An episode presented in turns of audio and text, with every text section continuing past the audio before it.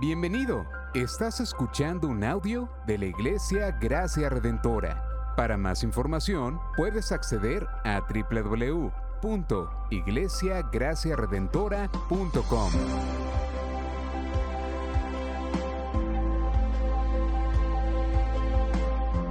En la exposición de la palabra, el pastor Xavier Torrado.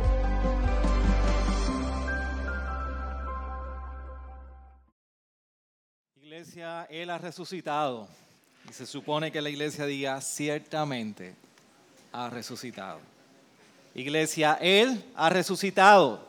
Ciertamente ha resucitado. Iglesia, Él ha resucitado. Ciertamente ha resucitado. Muy bien, vamos a ver si no esperamos el próximo año para no, para no tener que ensayarlo. Qué bueno estar con ustedes esta mañana. Eh, si eres visita y estás por primera vez, bienvenido. Si eres por segunda, tercera, también. Y a todos los hermanos, hoy en Domingo de Resurrección, un domingo que para nosotros la iglesia lo celebramos semana tras semana. Pero hoy definitivamente en nuestra sociedad y el calendario le da un énfasis y nosotros como iglesia queremos aprovechar ese tiempo y ser recordados de verdades esenciales en la fe cristiana que determinan muchísimo cómo nosotros vivimos nuestra fe. Por eso hoy nosotros reflexionamos y nos acercamos a lo que es la resurrección de Cristo. Y para aprovechar el tiempo, porque luego tenemos bautismo y, lógicamente el hambre nos alcanza, queremos aprovechar muy bien el tiempo. Y les voy a invitar que en reverencia delante de la palabra nos podamos estar de pie y me puedan acompañar a poder leer la palabra en Primera de Pedro, capítulo 3. Capítulo 1, verso 3, perdón. Perdóname, perdónenme allá los de media. Cometí un error. Es Primera de Pedro 1, verso 3 al 4.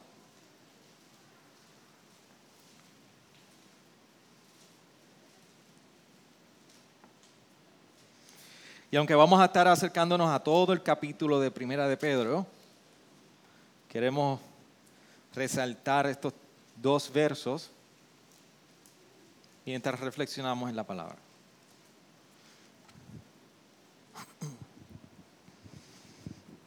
Dice la palabra del Señor de la siguiente manera.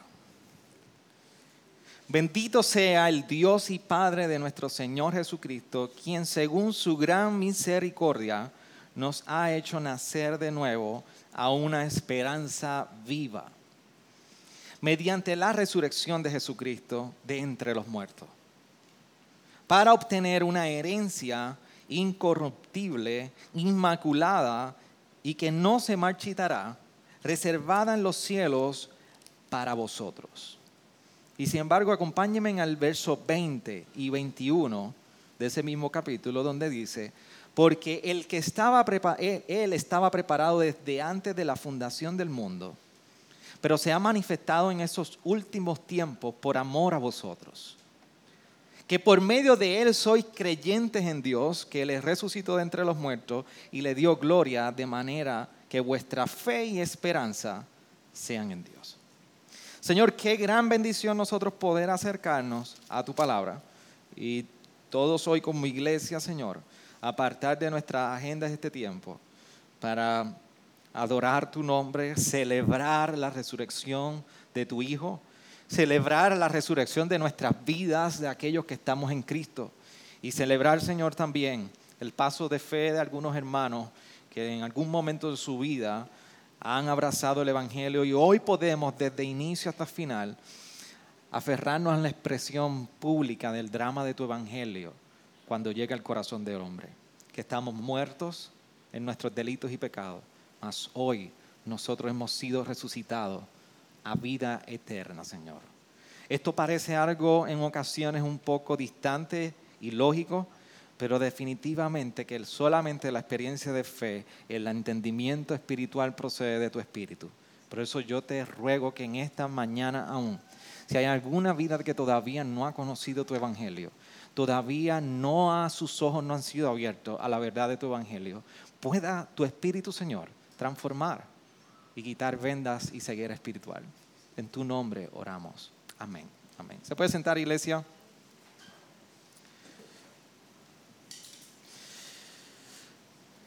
Y aunque la muerte y la resurrección de Cristo siempre son temas, o más bien podemos decir incluso hasta doctrinas esenciales que nosotros damos por sentado, y en nuestro vocabulario siempre están presentes, como pastor yo puedo, puedo estar, decirlo con toda certeza, de que es muy subestimado lo que representa la muerte y en esta ocasión hoy la resurrección de Cristo. A veces no sabemos cuál es la relación de solamente un entendimiento intelectual de que en la Biblia dice que resucitó al tercer día, de que Pablo hace toda una expresión de teología sobre la resurrección en el capítulo 15 de la primera epístola de Corintios, y de que se nos dice que la resurrección es esperanza para el, para el creyente. Pero en los tiempos que nosotros vivimos, que es lo que yo quisiera llegar y abarcar hoy, ¿qué relación tiene la resurrección y cómo la resurrección ha cambiado todo en el sentido de quienes nosotros somos como creyentes? E incluso si hay no creyentes, nos debemos preguntar, ¿por qué me debe importar y con qué se come eso? Se supone se supone que de generación tras generación, cada generación siempre tenga progreso. Se supone que aquellos que vivieron o fueron de la generación de los 80, en los 90 se experimentara un progreso a nivel social. Y así sucesivamente, generación tras generación, debemos ver algún tipo de progreso. Por, eh, hace poco yo estaba leyendo sobre la generación de los baby boomers. ¿Quiénes son baby boomers aquí? Ah, ahora no, ahora todos son de menudo para acá, ¿verdad? Baby boomers. Esa generación, en, los 60 particularmente, marca un antes y después de la historia de la humanidad porque se puede percibir y se puede ver, es notable, el progreso que tuvo la sociedad en un momento dado. En Puerto Rico igual, cuando hablamos de temas políticos, podemos identificar momentos políticos donde hubo un progreso antes de un momento en particular. Se supone que cada generación experimente progreso. Se supone que mañana, que el año que viene para nosotros, sea mejor que ayer. Lo que estamos viendo en tiempos como hoy es que no. Pareciera que tenemos un retroceso a nivel social. Y con eso no estoy diciendo nada más la moral y los valores, estoy hablando con todos los términos financieros, económicos, políticos. Pareciera que los días, en vez de progresar, se ponen más difíciles. Y más difíciles. Ahora nosotros estamos en un periodo donde todavía hay una crisis, se está acentuando una crisis financiera, donde nosotros estamos experimentando, saliendo o no sabemos si estamos entrando a otra, todavía no sé, no lo logro entender, a pandemia. Y ahora hay unos rumores muy fuertes de una guerra en Ucrania. Pareciera que el futuro no se ve muy alentador. Ciertamente los tiempos han cambiado. Ya nosotros no podemos decir que la próxima generación vamos a ver progreso, mayor progreso que la anterior. Entonces, ¿qué tiene que ver todo esto con la resurrección? Tiene que ver muchísimo, porque la resurrección no solamente permanece o queda solamente en un rincón de lo que nosotros entendemos de la obra de Jesús, sino que viene a hablar de cómo nosotros enfrentamos la vida, cómo enfrentamos la vida donde hay pesimismo, donde enfrentamos la vida donde pareciera que no vamos a estar mejor mañana. Y lo que, ¿y sabe qué? Yo sé cómo usted enfrenta la vida y si usted ha leído el periódico por cuando usted llega los domingos. Cuando usted llega con dos mascarillitas puestas a la misma vez, y algunos de ustedes ya me empiezan a saludar de lejos y la semana pasada me saludan de cerca, ya yo sé que ustedes leyeron el periódico. Pero ¿qué quiero decir? Lo siguiente. Hace como un mes atrás, yo fui a buscar un amigo pastor que salía de viaje, vino de visita, estuvo en un entrenamiento para futuros pastores y me tocaba buscarlo y llevarlo al aeropuerto para que regresara a, su país. Y me tocó buscarlo como a las 5 de la mañana. Así que yo voy, lo busco a las 5 de la mañana y por alguna razón que no recuerdo, decidí tomar la ruta hacia el Teodoro Moscoso en San Juan. Y cuando usted toma esa parte de esa ruta, yo tenía que pasar, los que son de la UPI y son de esa área de, de San Juan o han estudiado allá, saben que está la Muñoz Rivera. Ahí pasa por casi frente a la Universidad de Puerto Rico. Y yo estoy con él y este pastor es de Cuba, un buen amigo, y le estoy diciendo, mira, esta es, la, esta es, la, esta es una ciudad o esta es un, un- una, un área, se le conoce como Río Piedra, y en este, en este lugar, es- es- a esta hora, es fuerte el ambiente, eh, es pesado, a la criminalidad, a la drogadicción. Aquí tenemos una iglesia de nosotros y de momento tengo que parar de cantazo en el carro porque me encuentro con un hombre asesinado frente a mí, en la carretera. Todavía no llega la policía, todavía no llega la ambulancia, estaba la gente saliendo como loco. Y le digo, y también asesinan gente. Pero déjeme decirle que nosotros nos reímos ahora, pero el frío que nos bajó, porque aquello, aquel hombre todavía había recién, eso fue minutos, y nosotros estábamos en la escena. Este pastor que andaba conmigo no, no está acostumbrado a eso. Yo, yo, no es que uno se acostumbre, pero yo estudié en San Juan y pues, sabía cuando estaba el cintado y ya uno como que dice, uy, asesinaron a alguien. Y estamos tan acostumbrados al periódico que nosotros nos ponemos insensibles. Pero este pastor llegó y estaba aterrorizado en el carro. Y me dice, ¿dónde tú me has metido? No, no, es que yo no veo esto en mi país, esto no se ve. Y yo no te preocupes, lo volteamos y seguimos. Pero en ese momento nos invadió un frío, nos invadió una inseguridad. ¿Y saben por qué nosotros salimos de la escena? Porque nosotros queríamos salvarnos. Nos queremos asegurar que no hubiera una otra ráfaga o, o un remate. Así mismo nosotros abordamos la vida. Con todas las inseguridades, con todas las noticias, con todo el futuro desalentador y pesimista que nosotros podemos ver en esta sociedad y en este mundo que nos ha tocado de vivir, a nosotros nos invade el frío y todos vivimos para tratar de proteger nuestra propia vida. Queremos asegurarnos, nos encanta ser el salvador de la escena.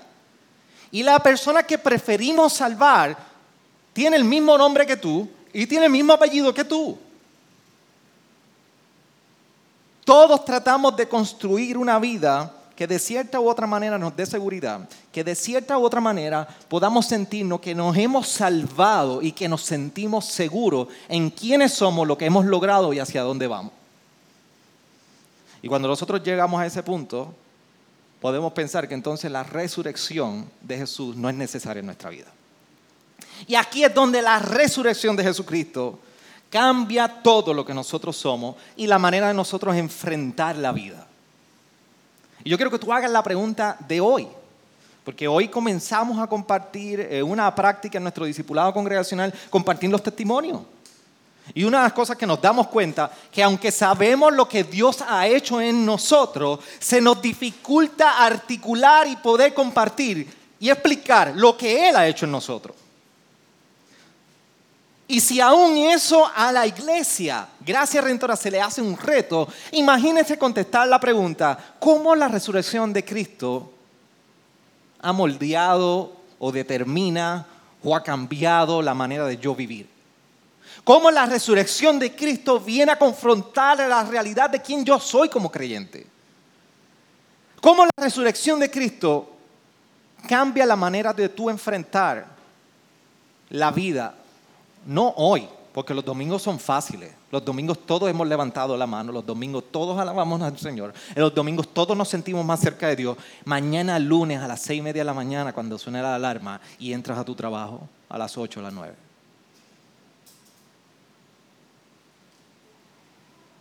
¿Cómo la resurrección de Cristo ha cambiado la manera de tú enfrentar tu vida? Pedro trae una buena disertación y enseñanza y el ancla de, lo que representa la resurrección para los creyentes. Y la diferencia de los creyentes en la primera epístola de Pedro, en ese contexto, a nosotros hoy, no hay una gran diferencia. La única diferencia es la época y la línea del tiempo que nos separa. Pero Pedro le está escribiendo a una generación que está dispersada por todo lo que es Asia Menor, por una generación que incluso podemos ver de lo que parte de ese capítulo 1, que enfrentan tribulaciones, que enfrentan retos, que enfrentan tentaciones y pruebas. Y que se le hace difícil vivir la fe. Por eso vemos a Pedro que está anclando todo lo que él tiene que compartir en la resurrección de Jesucristo. Por eso leímos en el verso 3 que después de tener una parte de una doxología, esto es una epístola, es una carta que él está escribiendo y le está diciendo, saludos iglesia, ¿cómo ustedes están? Y era igual cuando mi esposa me escribía, amado mío, qué bueno, qué bello, qué precioso está, qué esto, lo otro. O sea, hace una exaltación de todos los valores. No, Neisha y yo no somos de carta, éramos de computadora. Dice, bendito sea el Dios y Padre de nuestro Señor Jesucristo. Está haciendo, cerrando esa doxología y exaltación, introducción de la epístola. dice, quien según su gran misericordia nos ha hecho nacer de nuevo a una esperanza viva mediante la resurrección de Jesucristo de entre los muertos.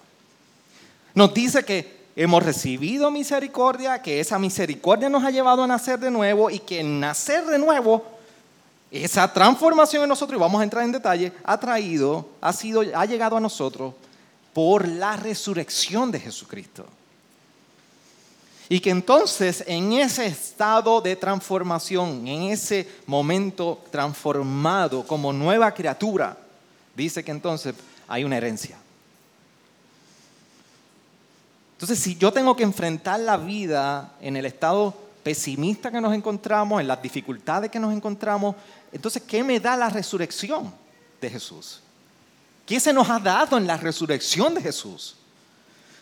Por lo menos de este pasaje cuatro cosas que yo quiero identificar que a contestar esa pregunta, ¿qué se nos ha dado de la resurrección? Por la resurrección de Jesucristo a nosotros se nos ha dado misericordia. Dame decirte en un mundo donde tú tratas de ser tu propio salvador, Recordar que eso nos ha dado misericordia es recordar que tú no has aportado nada para tu salvación. Esto solamente proviene de Dios. Tú no eres lo suficiente bueno, ni necesitas ser lo suficientemente bueno. Solamente necesitas la misericordia de Dios.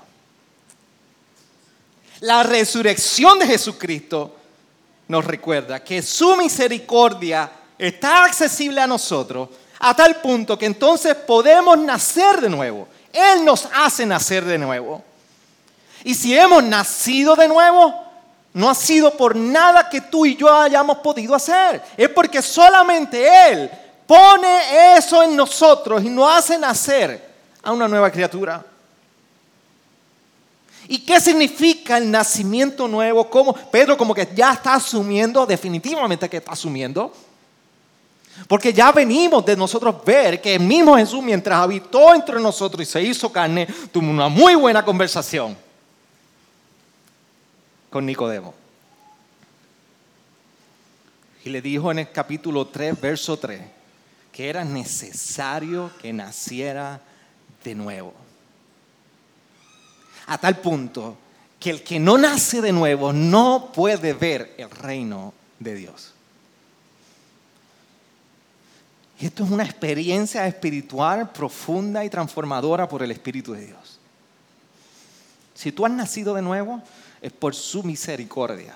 Y esa misericordia ha podido ser manifestada en nosotros por la obra de Jesús en su muerte y en su resurrección. Entonces hoy yo no tengo por qué estar andando pensando, dándome golpes en el pecho, que soy salvo por lo que yo puedo hacer.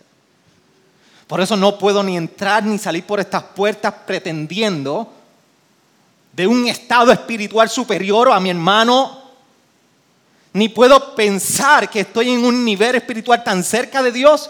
No, porque por su misericordia, que toda la obra regeneradora que Dios ha hecho en nosotros y de transformación, Dios la ha hecho en su misericordia. Pero no solamente nos ha dado, en la resurrección nos ha dado misericordia, sino que también se nos recuerda que nos ha dado paz. Y el pastor ahí no dice paz. ¿Cómo es que nos ha dado paz? Bueno, ciertamente la experiencia de salvación dice que se nos ha dado paz para con Dios y que en Romanos 5.8 nos dice que la ira de Dios estaba con nosotros, sobre nosotros, pero Jesús vino a absorber y ponerse en su lugar y toda la ira de Dios fue manifestada en aquella cruz para que tú y yo pudiéramos experimentar la paz de tener una relación con Dios.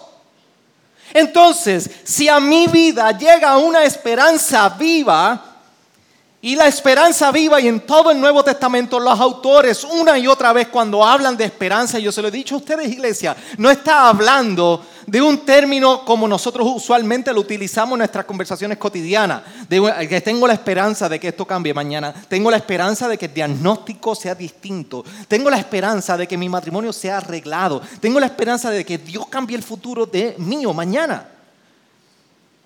La término esperanza en que tú y yo usamos en el cotidiano está anclado en probabilidades. Es un término cualitativo. Tengo la esperanza, posiblemente. Pero en el Nuevo Testamento, la palabra que llega a nosotros en su traducción como esperanza es certeza. Podemos leer literalmente ese verso 3 en su última parte diciendo, nos ha hecho nacer de nuevo a una certeza viva, latente. Entonces yo tener la experiencia de una esperanza, de seguridad hacia mañana, seguridad desde hoy, seguridad hacia mañana y en toda la eternidad, tener esa certeza trae paz, trae paz.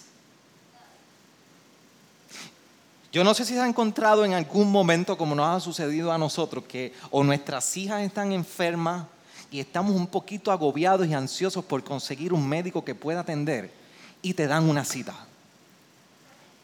Y tú consigues esa cita. Que mucha paz trae saber el doctor la va a ver. Qué mucha paz trae saber que conseguiste la cita a la hora que te va a recibir el médico. O que le escribiste al médico y te dijo, tráemela que la voy a ver. Qué mucha paz trae eso. La esperanza que tú y yo en ocasiones abrazamos es esa esperanza de cuando estamos en la búsqueda de un médico que nos pueda atender y todavía nuestros corazones están inquietos. ¿Se dará? ¿No se dará? No, no, no, no. no.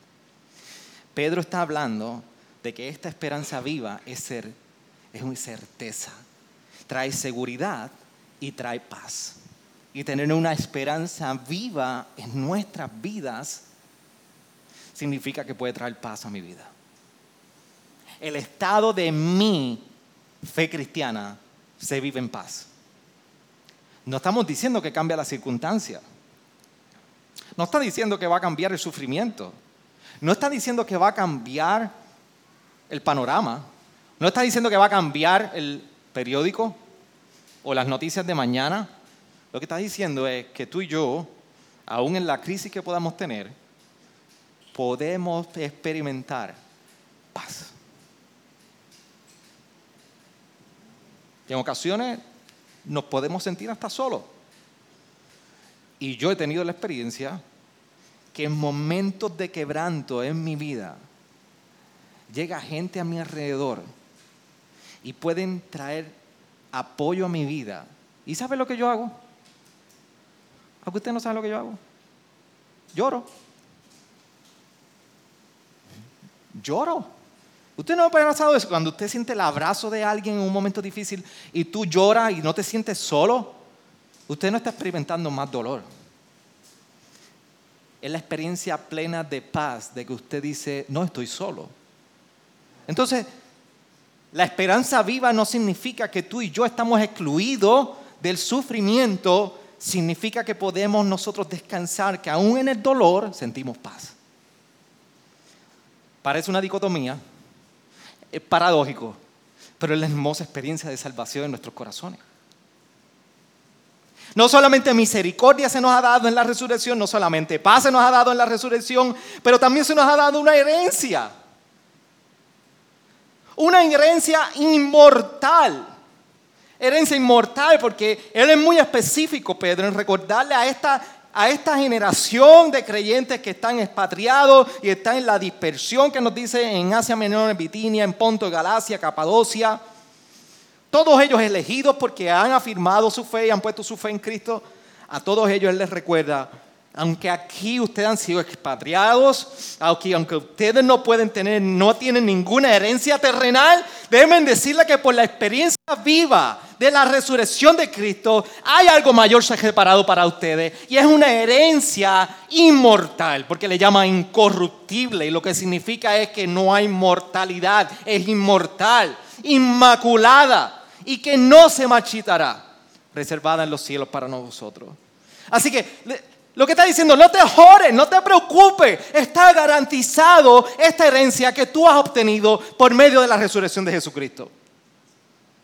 Tiene mucho sentido con la palabra de esperanza viva y una herencia incorruptible. Está la certeza y esto no se va a podrir, esto no se va a cambiar, esto no está en subasta, esto no va a dejar de ser, está ahí, está reservado. Miren lo que hace Pedro. El punto A nos presenta el punto C. Nacidos de nuevo con una certeza y hay una herencia que no va a dejar de existir. Y el cuarto punto es el punto B de cómo llegamos de punto A a punto C es la seguridad que la resurrección trae a la vida del creyente. Porque el verso 5 nos recuerda que quien protege la salvación en nosotros se llama Dios. Por eso dice que soy protegido por el poder de Dios mediante la fe para la salvación que está preparada para ser revelada en el último tiempo. Entonces, si la salvación procede de Dios y la herencia que ha sido dada de la salvación para nosotros es dada por Dios, entonces nadie la puede quitar porque solamente Dios lo sostiene. Y lo que está haciendo Pedro es recordando de una u otra manera las mismas palabras de Jesús en Juan 10, 28 cuando decía, y yo les doy vida eterna. Nacimiento nuevo en la palabra y jamás perecerán. Pero no lo deja ahí. Dice, y nadie las arrebatará de mi mano. Nos da un nacimiento nuevo con una certeza viva y nos promete que hay una garantía que nos aguarda y nos espera y que nunca va a dejar de existir. Pero ¿cómo llegamos allá? Dios mismo en la obra de Jesús nos dice, yo te sostendré porque esta salvación no hay quien la quite de mis manos y nadie la puede quitar porque está protegida por mí. Y este es el énfasis que nosotros vemos sobre la seguridad de la salvación en la vida del creyente en el Nuevo Testamento.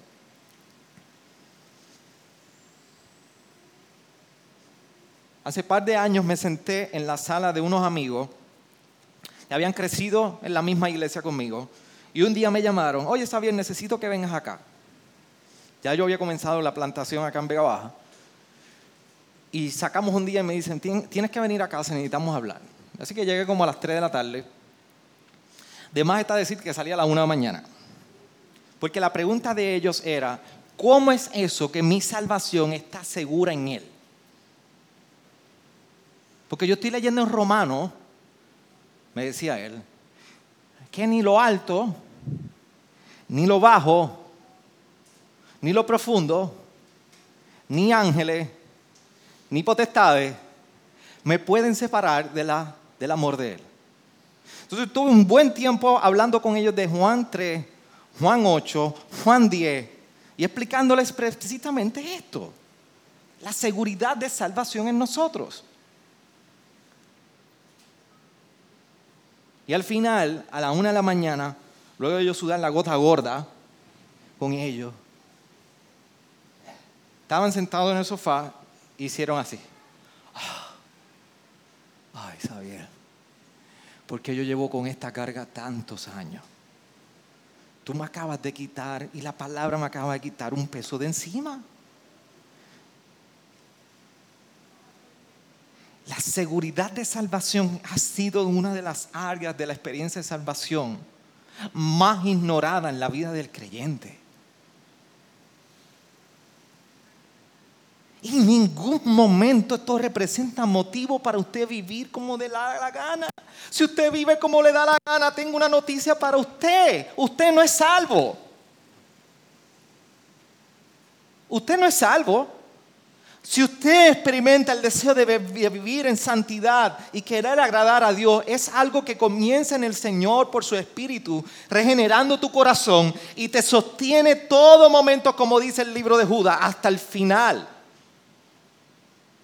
para que tú puedas gozar de la herencia incorruptible. Es su obra en nosotros. Si tú no experimentas ese gozo, pues definitivamente el Espíritu de Dios no está en ti. Hoy es un buen día para rogar al Señor, pon tu espíritu en mí, transforma mi corazón para ver, degustar y amar tu verdad. Pero entender la resurrección de Jesucristo nos permite conocer que se nos ha dado misericordia, paz y una herencia inmortal y una seguridad de salvación solamente y mediante la resurrección de Jesucristo.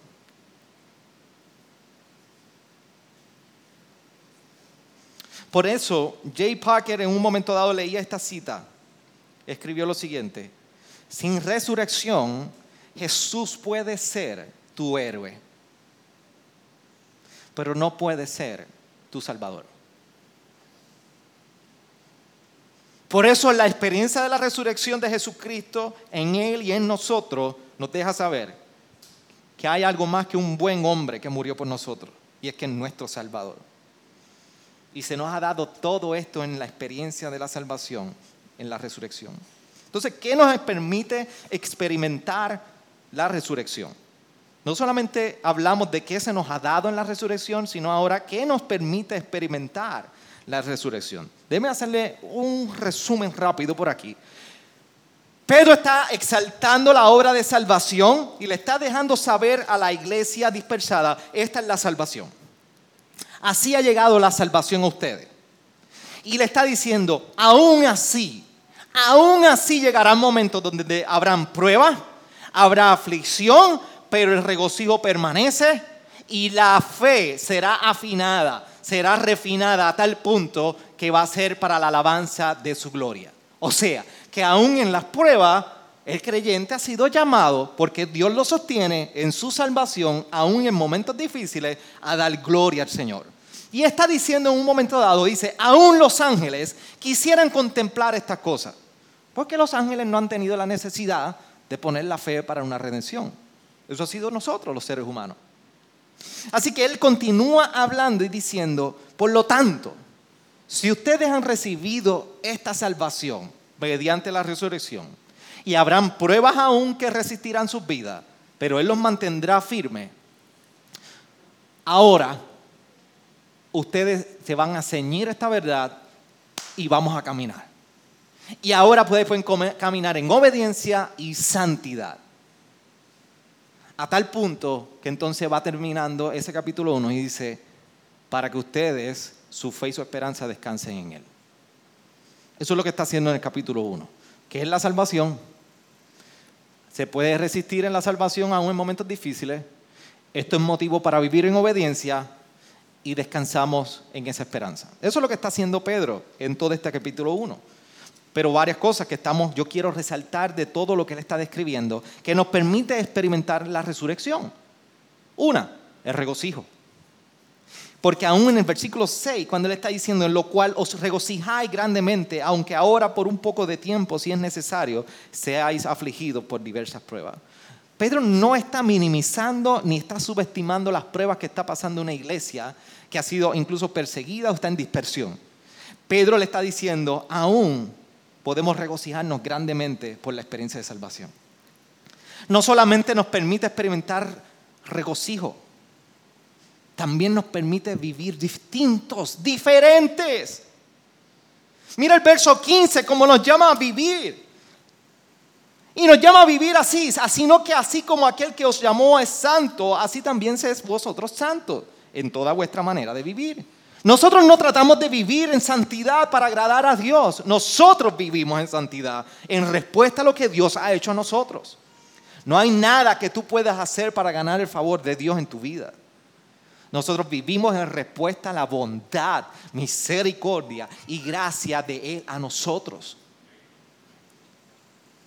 Eso representa que entonces vivimos diferente, no porque queremos que nos vean diferente, no porque nosotros en la manera que vestimos podemos nosotros ocultar el pecado en nuestra vida. Esta chaqueta no me hace menos pecador. Nuestro porte, nuestra manera de hablar, eso no nos hace más santos, pero vivimos en respuesta a su bondad. Y por eso experimentamos regocijo, pero también vivimos distintos. Ahora, no confundamos vivir distinto en vivir para su gloria. Vivir distintos en santidad es una respuesta a su bondad. Pero lo tercero que exhorta Pedro en el mismo capítulo es sabiendo que no fuisteis redimidos, versículo 18, de vuestra vana manera de vivir, heredada de vuestros padres con cosas perecederas como oro o plata sino con sangre preciosa como de un cordero sin tacha y sin mancha, la sangre de Cristo. Podemos nosotros vivir para agradarle. Vivimos para agradarle, no solamente en regocijo y de una manera distinta, sino que también vivimos para agradarle, porque podemos comprender que la redención que ha traído a nosotros no ha sido una redención perecedera. Ha sido una redención por una sangre preciosa. Así lo distingue Pedro del oro y de la plata. Podemos vivir, como se conoce en el término latín, corandeo, delante del Señor, reconociendo que estamos en todo momento delante de su presencia. Así que una cosa es que yo vivo distinto distinto en santidad por respuesta a su bondad. Y otra cosa es que dentro de vivir distinto, a su vez yo quiero vivir en la voluntad de Dios para agradarle. Y ahí cae todo, todo lo que tú piensas, haces, no haces y quién eres.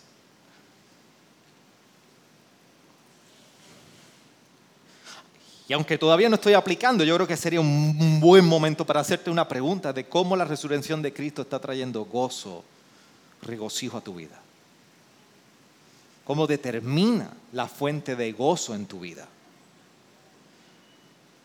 Cómo esto te impulsa a vivir distinto en santidad para el Señor. Y cómo tú persigues agradar a Dios con tus decisiones. Recuerden algo, estoy hablando y predicando, porque ya me prediqué a mí, me aplico ahí también, pero ayer luché conmigo en el texto. Pero ahora le toca a ustedes.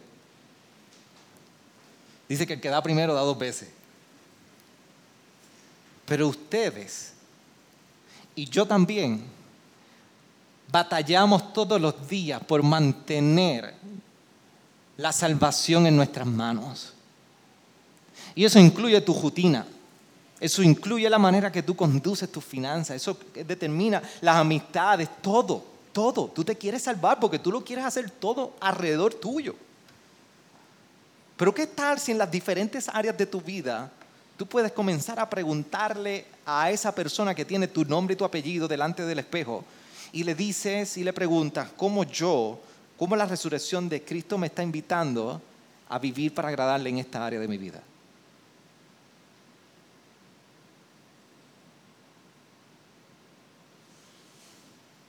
Cómo la resurrección de Cristo me está invitando a querer agradarle en mi familia, en mis relaciones, en mi maternidad, en mi paternidad, en mi trabajo, con mis padres, con mis hijos, en mi iglesia.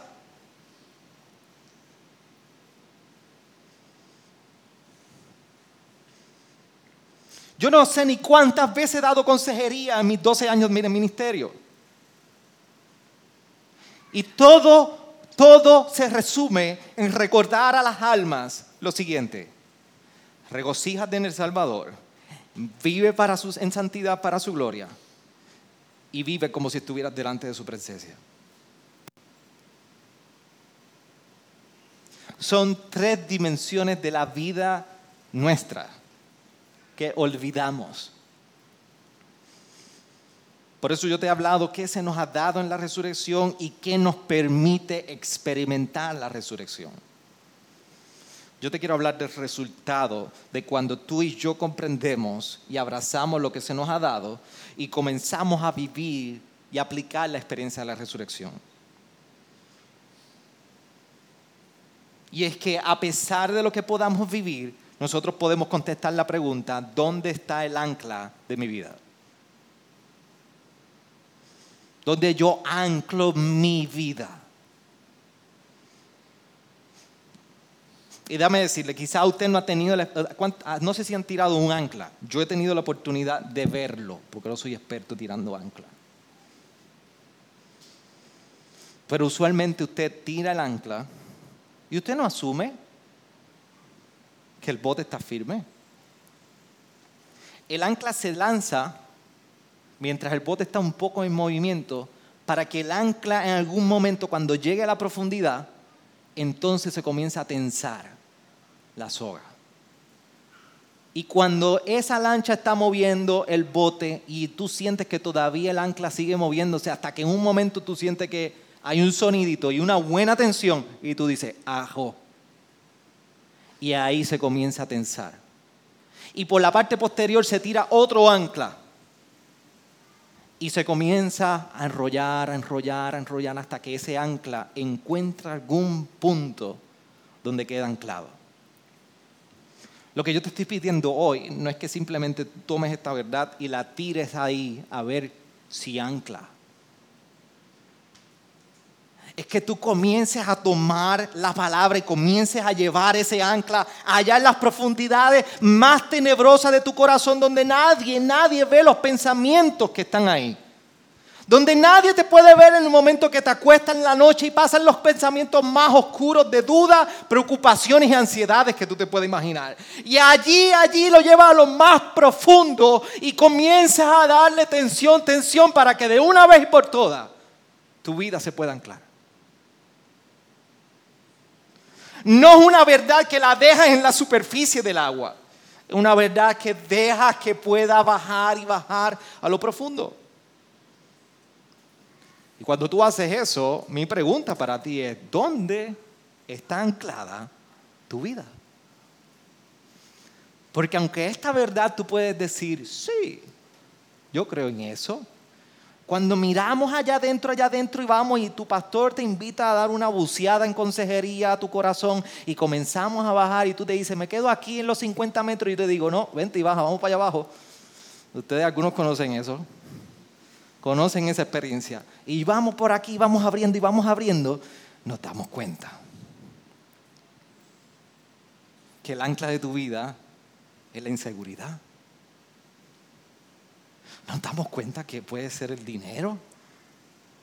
Nos podemos dar cuenta que es tu imagen, tu autojusticia, tus propios deseos. Puede ser un novio, una novia, tu esposo, tu esposa, tus hijos, allá arriba, allá abajo, son el ancla tuyo.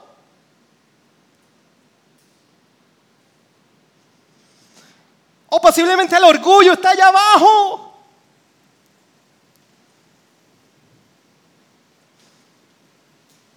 Y yo veo las caras y me están diciendo, sube pastor, baja del fondo, no quiero más. Esto no estaba en el sermón, así que cógelo.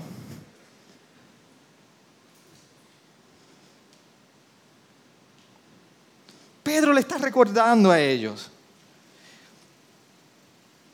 que por medio de él sois creyentes en Dios que, lo, les resucitó de entre los muertos y les dio gloria, de manera que vuestra fe y esperanza sean de Dios. Nuestra fe y esperanza sean de Dios.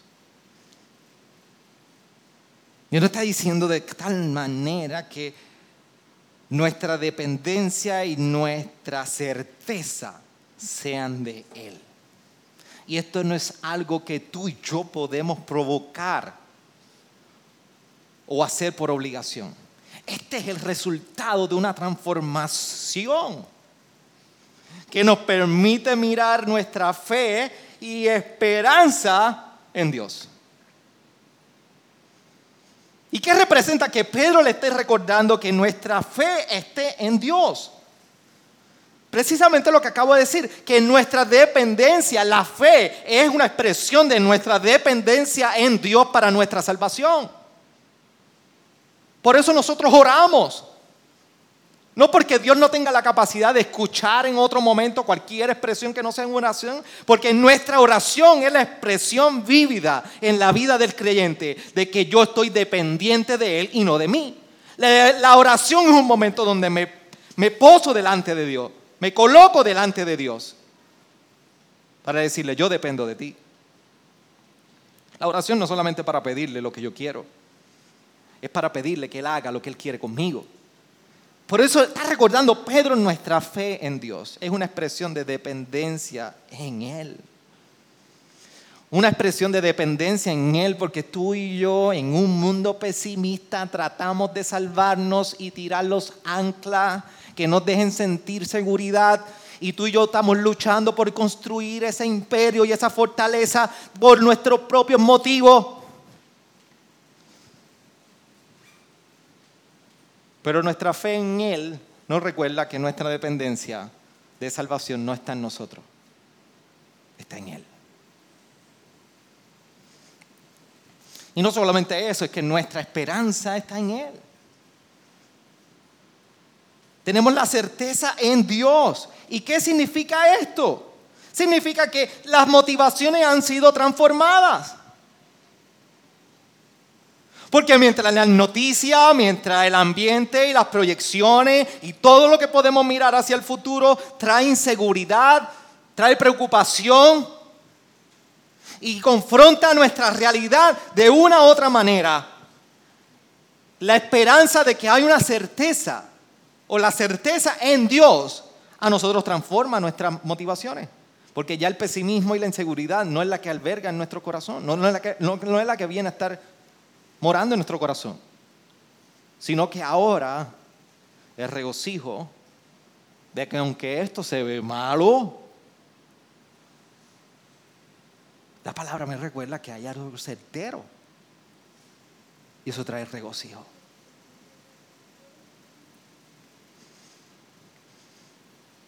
¿En qué está anclada tu vida?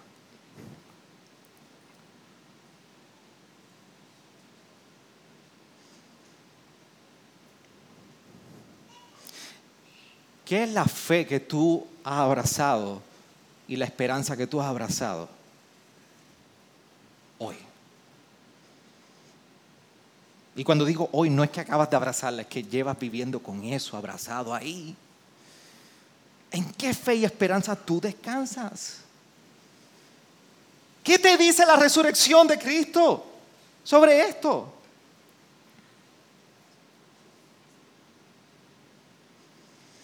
La resurrección de Cristo no solamente hoy es la respuesta a esa pregunta.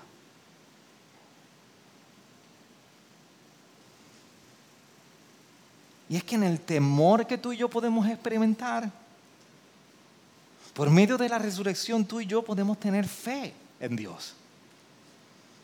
A ver si yo puedo ayudarte a entender esto.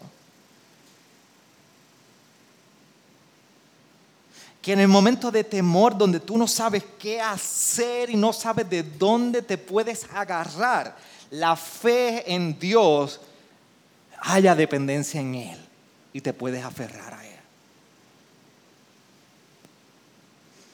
En la enfermedad, la resurrección nos recuerda que nuestra herencia, a pesar de un cuerpo corruptible, hay algo eterno, incorruptible que este cuerpo, por más que quieras retenerlo, no te lo va a dar.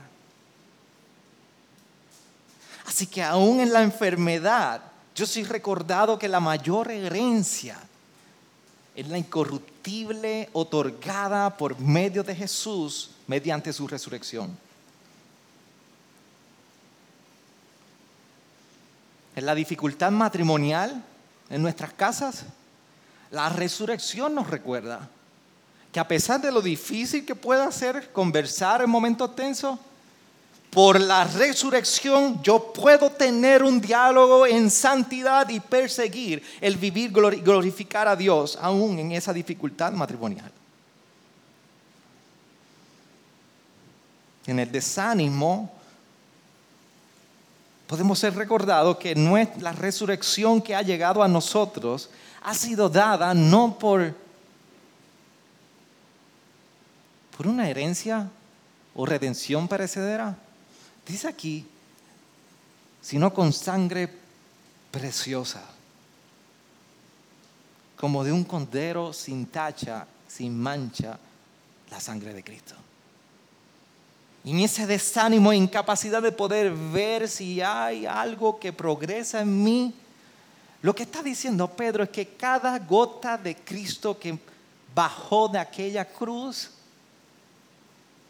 llevaba el precioso nombre tuyo, recordando su salvación.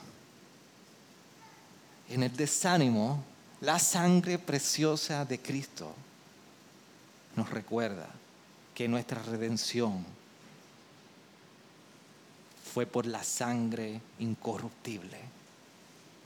Y en la muerte, tú y yo podemos gritar, ¿dónde está, oh muerte, tu victoria? ¿Dónde sepulcro tu aguijón? Delante de los tiempos que parece que amenazan nuestra muerte, nos espera una gloriosa salvación eterna. Y si tú eres no creyente y estás aquí escuchando, la única pregunta que tengo que hacer es qué esperanza tú tienes.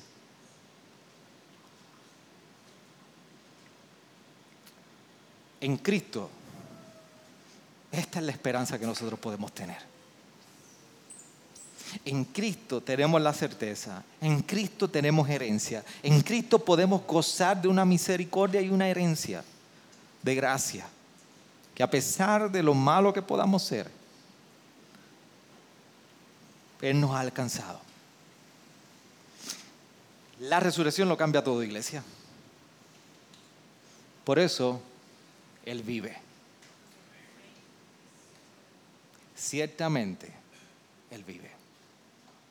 Por eso, iglesia, Él vive. Él vive.